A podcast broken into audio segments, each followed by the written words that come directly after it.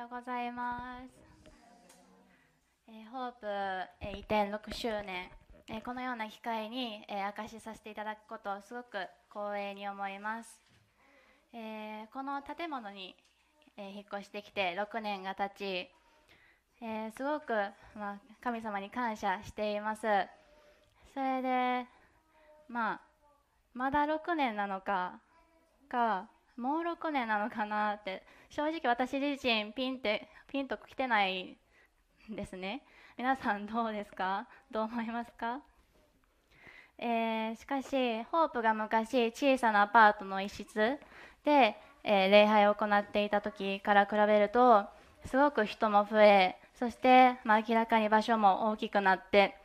本当に神様の力だなって思わされます。えーもともとホープは、えー土曜礼拝を行っていてそれに私の母があの参加していました。そしてホープが、えー土曜日から日曜日に礼拝切り替わるっていう時にそのタイミングで私も母と一緒にホープへ来るようになりました、え最初は、えーまあ、奉仕としてパワーポイントを任せてもらったりしてでちょうどホープに来たのが小学生後半か中学生ぐらいの頃でで中学生の頃にギターを始めたのでじゃあ、えー、とワーシップリードの時にギター弾いてよって言われてギターを弾き始めで高校生ぐらいになるとワーシップリードまでさせてもらって今となってはいろんな形で奉仕させてもらっているなと感じます。えーですが決して私はあのクリスチャンホームに生まれたわけではありませんでした、えー私がクリスチャンのになったきっかけが、えーこの関西クリスチャンスクール KCS という学校のおかげでした、えーこの写真なんですけど私が多分3年生ぐらいの時の写真でで、えー KCS は1年生小学校1年生から高校まであります。で私は、えーそこに12年間通っていました、えーそれでまあ私のお母さんがもともと英語とか海外が大好きで、えーそれで自分の娘には英語を喋ってほしいという思いでこの、えー関西クリスチャンスクールというインターナショナルスクールに入れる決意をしました、えーまあここに入る前は私も母もクリスチャンではありませんでした。で一番最初の KCS の登校日行った日私鮮明に覚えています。一番最初に行ったことがあのワーシップの時でした。であこれこの写真は私が高校生の時の写真なので、まあ、昔とは違うんですが私が小学校1年生の時のワーシップの時はもっと小さい部屋でで全校生徒輪になってワーシップをしていました。でも、まあ、キリスト教とは一切無縁だった私にとってそのワーシップの時間がすごく異空間でなんかその頃私は英語も全然聞き取れなかったのでみんな英語を喋ってるしわけわからん歌歌ってるしなんやねんってずっと小学校1年生の頃泣いていたのを覚えています、えーですが、まあ、小さい子供なんでそういった環境にもすぐ慣れてでそれと同時に私の母も、えー教会そのクリスチャンのママ友から教会へ誘われるようになって、まあ、徐々に教会に行きそして1年も経たないうちに私と母は、え洗礼を受けてクリスチャンになりました、えーで、まあ、そのクリスチャンの学校で唯一すごく嫌いというか苦手な時間がありました。それは、えー祈りの時間でした、えこれ私が2年生の時の写真なんですけど一番右の先生がリー先生という方ででこの先生が毎朝、えー今日の一日の日のために祈ってくださいって生徒に頼むんですね。で、まあ、教室なんで席があってじゃあ今日は君が祈ってね。今日はあなたが祈ってね。それでローテーションで回っていくからねと言い始めて私もうどうすればいいかわからなくて祈り方すらわからないしでも、まあ、いずれか私に順番が回ってくるのでその時私は「ごめんなさいスキップします。祈りません」って言って違う子に祈りの機会を与えてました。あでもそれを見て心配したのかその私の担任の先生が「えー、小夏ちょっとおいで」と言ってくれました。で祈り方についてちょっと考えてみようよって言ってくれました。で小夏は何か神様に祈りたいことお願いしたいことはないの？って聞かれました。なので私は2つのことを言いました。1つは、えー、父がクリスチャンではなかったのでえー、お父さんがクリスチャンになるように祈りたいと。で2つ目は、えー、父と、まあ、母と3人で一緒に暮らせるように、え、なったらいいなって言いました。私の両親は中学生の頃にあごめんなさい幼稚園の頃に、えー、離婚していてで私が物心ついた頃には、え私の父は家にいませんでした。でその離婚している事実を知ったのは私が中学生の頃でした。で小学生の頃の私は、えー、父が家にいつもいないことをすごく疑問に思っていてなので担任の先生に何について祈りたい？って聞かれた時に私はじゃあお父さんとお母さんと3人で、えー、暮らせるように祈りたい？と言いました。それからの私の祈り方小学生の頃の祈り方はもうパターンが決まっていて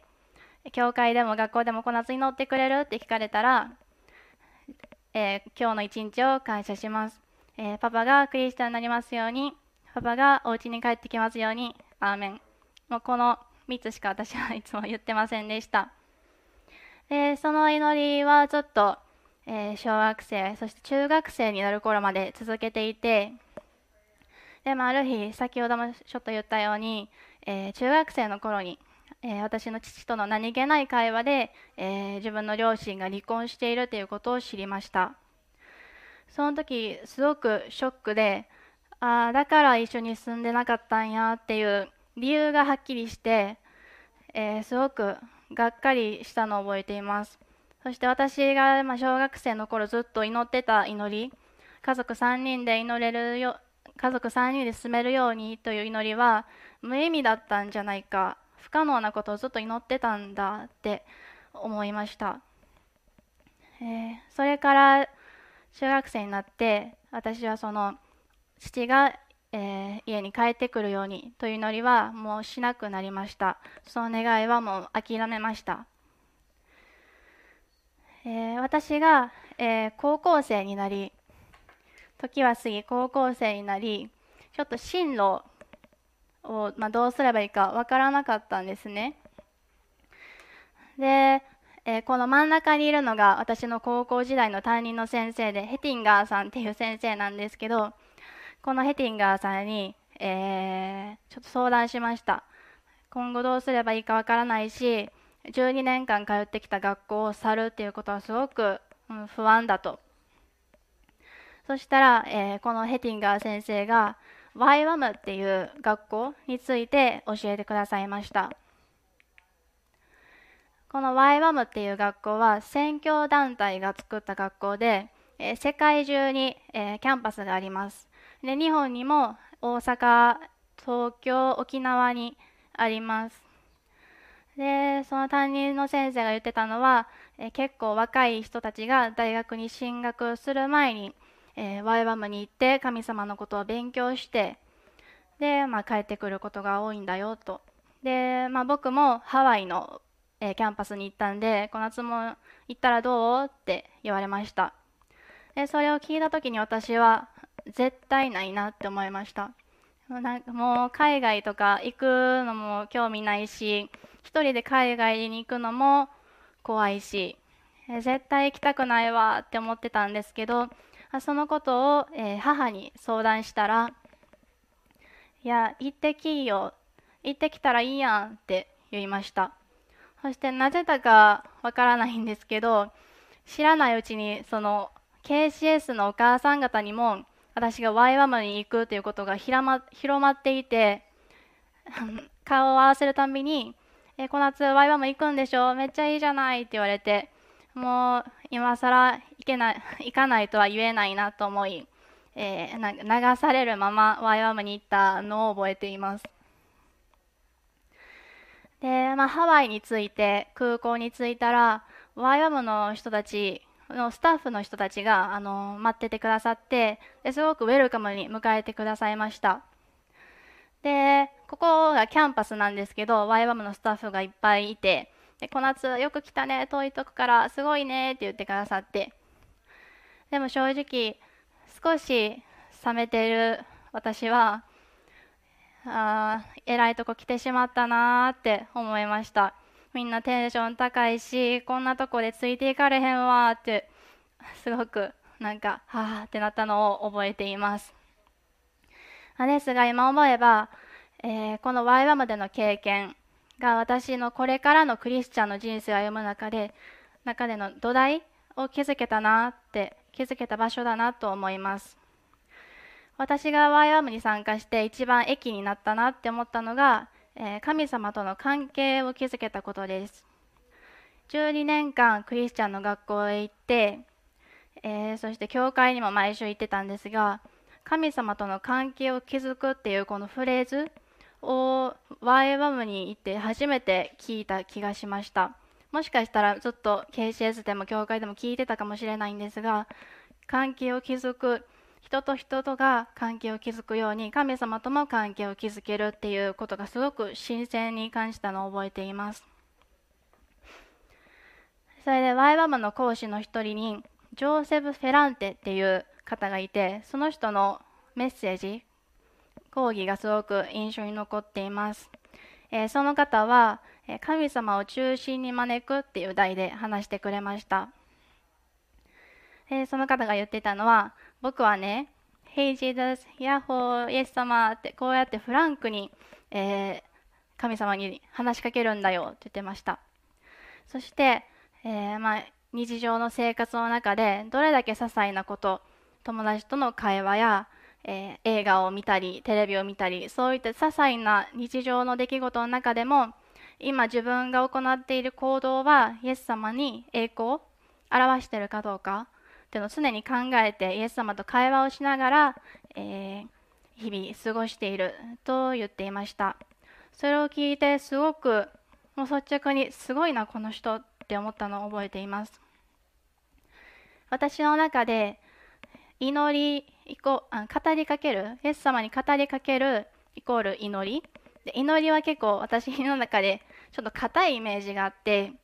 よく中高生キャンプとかであのー、前のなんか偉い牧師先生が流暢になんか綺麗な言葉で祈るじゃないですか。でそれが正しい祈りじゃないですけどまあそのようになれるのかな自分もって小さい頃、まあ、中高生の頃持ってたのを思い出しました。ですが、えー、神様はどんだけ拙い言葉でも、えー、私の祈りを聞いてくださっているっていうのを、えー、改めて感じることができました。そしてその講師のおかげで、えイエス様の存在がすごく身近になったのを覚えています。でこのような講師の方々がワイワムにはいっぱいいてで、まあ、この人たちのおかげで神様の存在キャラクターをよく知ることができ私の中でクリスチャンであることが義務とかではなく、えー、必要不可欠なくてはならない、えー、ことに変えられました。ある日私が、えーと、そのハワイでの生活を終えようとしていた頃に、まあ、ある日突然ちょっとイエス様祈ってみようって思って授業に向かいながらイエス様今日どんな形でもいいから私に語りかけてくださいと言って祈りました。その日はなぜだかわからないんですけど神様に何か期待したら何か目に見える形で変えてくるんじゃないかって思った思いましたそしてクラスルームに向かうとなんか案の定あの講師のその日の講師の先生ダフ先生っていう方なんですけどその方が私に喋りかけてくれはってで「小夏はさ、えー、家族全員クリスチャン?」って聞かれました私は「お母さんはそうやけどお父さんは違うでも祈ってます」って答えました。えー、すると、えー、そのダフ先生は一つ御言葉をくれました。それが、ローマ書4章17節から25節です。読ませていただきます。ローマ書4章17節から25節このことは彼が信じた神、すなわち死者を生かし、ないものあるもののようにお呼びになる方の見前でそうなのです。彼は望みえない時に望みを抱いて信じました。それはあなたの子孫はこのようになると言われた通りに、彼があらゆる国の人々の父となるためでした。アブラハムはおよそ100歳になって自分の体が死んだも同然であること、サラの体の死んでいることとことと認めても、その信仰は弱まりませんでした。彼は不信仰によって神の約束を疑うようなことはせず、反対に信仰がますます強くなって、神に栄光を期し、神には約束されたことを成就する力があることを固く信じました。だからこそ、それが神彼の義とみなされたのです。しかし、彼の義とみなされたと書いてあるのは、ただ彼のためだけではなく、また私たちのためなのです。すなわち、私たちの主イエスを死者の中からよみがえらせた方を信じる私たちも、その信仰を義とみなされるのです。主イエスは私たちの罪のために死に渡され、私たちが義と認められるためによみがえられたからです。この御言葉をくれて、講師の人、ラフ先生はこう言ってくれました。神様は私がお父さんがクリスチャンになるようにという祈りをしっかり聞いていて、でそうなるように約束してくれているよと。だから神様が約束してくださったことは必ず成就すると、信仰を持って祈りなさいと言われました。そして祈りの中でも、えー、お父さんがクリスチャンになりますようにと祈るのではなく、お父さんがクリスチャンになることを感謝しますと宣言して祈りなさいと言われました。すごく感謝でした、この講師の言葉は。で今でもそれをずっと覚えています。でハワイでの勉強を終えて3年後、私はミネスタ州に留学することになりました。そして、まあ、ある日、一通の LINE が母から来ました。で、その内容が、えー、お父さんのことやけど、経営してるレストランが全然うまくいってないみたいやねん。今住んでいる家もお金も払えへんから追い出されることになって行くとこないねんて。やから今お母さんと小夏が住んでいる家に住まわしてもらえへんかってお願いされたからちょっと迷ったけど住んでもらうことにしたとお母さんはその LINE に書いていました。この LINE を見た瞬間、私はどう返事を返していいか分からず、すごく困惑しました。それで、ちょっと祈っていたんですけど、もうただただ怒りと悲しみしか出てこなくて、で、それを全て神様にぶつけました。なんでこんなこと起こるの？と。そしたらふと祈っている時に、自分が小学生の時にずっと祈っていた祈りを思い出しました。それが、えー、お父さんが家に帰ってきますようにそして、えー、家族3人で住めますようにと、えー、そのことを思い出し母に LINE しましたそういえばさ実とこういう祈り小学生の頃してたよなと。そしたら母親も「うんそうやなこのずっと祈ってたなそれが答えられたな」って返してくれました。神様って本当に不思議で自分が過去に諦めてしまった祈りですらずっと覚えててくださってそして私が知らないところで働いてくださって、えー、まあ、こういう形で帰ってきたとしても、まあ、全てを駅に変えてくださるイエス様に感謝したいと思います。そして私にはまた祈り続けている祈りがあります。それが、えー、お父さん父が、えー、クリスチャンになることです。共感してくださる方もこの中にはいるかと思いますが一番身近な存在ってすごく伝えるのが難しいです。でまあ、言い訳に聞こえちゃうかもしれないんですけど私の父親はすごく無口でで私も全然喋る方ではないのでいつも難しいなって思いながらただただイエス様に祈っています。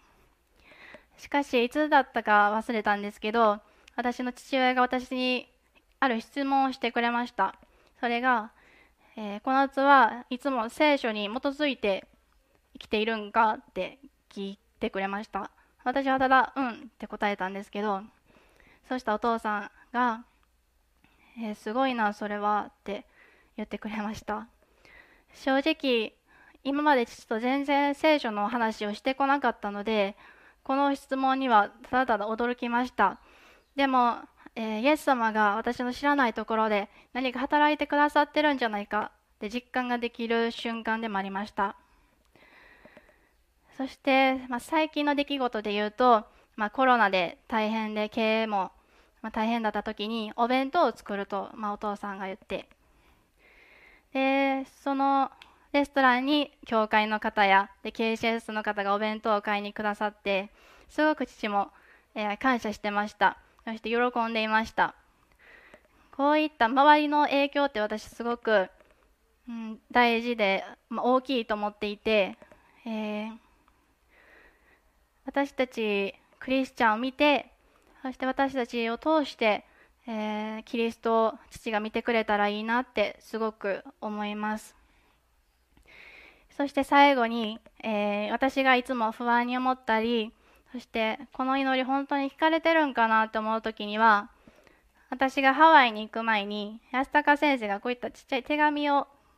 くれたんですよね。でそこには「信玄16章3節御言葉が書いてありました。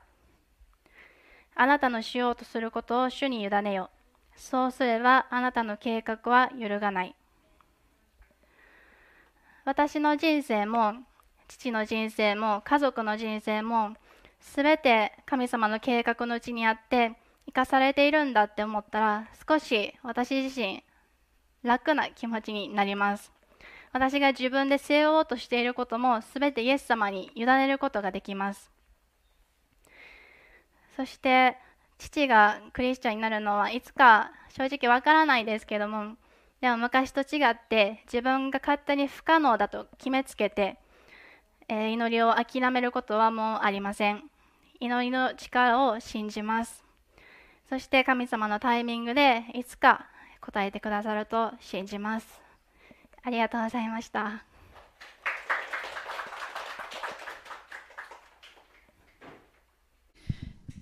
ホープチャペルの日曜日の礼拝が始まったのが2007年なんですけどもその頃年上の方々ばかりの中に私入っていってそして日曜礼拝始まるという時に、えー、あの階段階段の上の場所を賃貸で借りることができるようになってそしてこなちゃん中学1年生ちょうどなる今からなるっていう頃だったと思うんです。来てくれて、えー、そしてこなちゃんのしばらくしてからこなちゃんの同級生であるアメリカ育ちの聖君やケニア出身のアントニー君が 来てくれて、えー、年代いろいろな年代の人と礼拝をしていくことができるきっかけそしていろいろな国の人と一緒に礼拝できるきっかけになってくれたと本当に一緒に礼拝できるようになって来てくれたおかげで広がってきたなと感謝しています。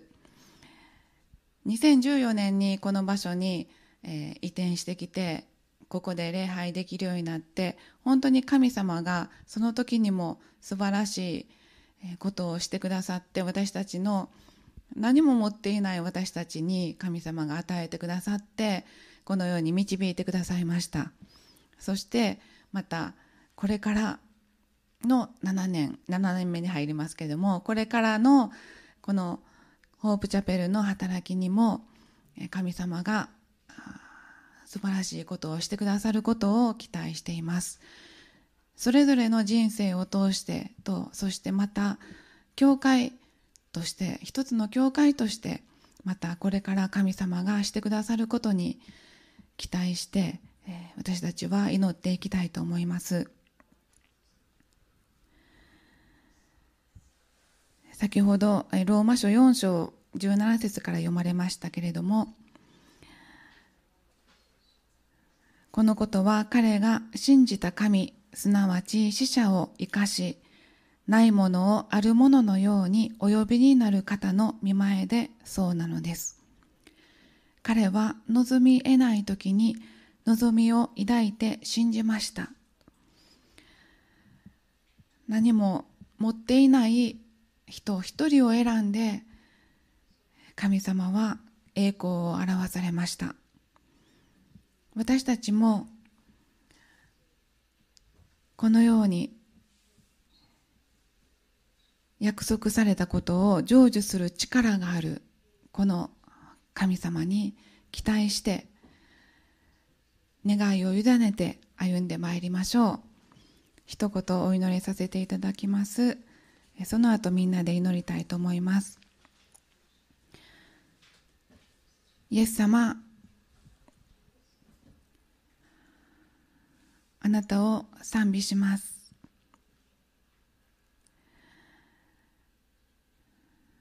新しい力を持って今天の御座についておられるイエス様。私たちはあなたに礼拝を捧げます。私たちに願いを与えそしてあなたが実現してくださいます。私たちは今祈っている人たちのことをあなたにお委ねします。こなっちゃんのお父さんが救われることを感謝します。そして私たちの願っている祈っている人たちが救われることを感謝します。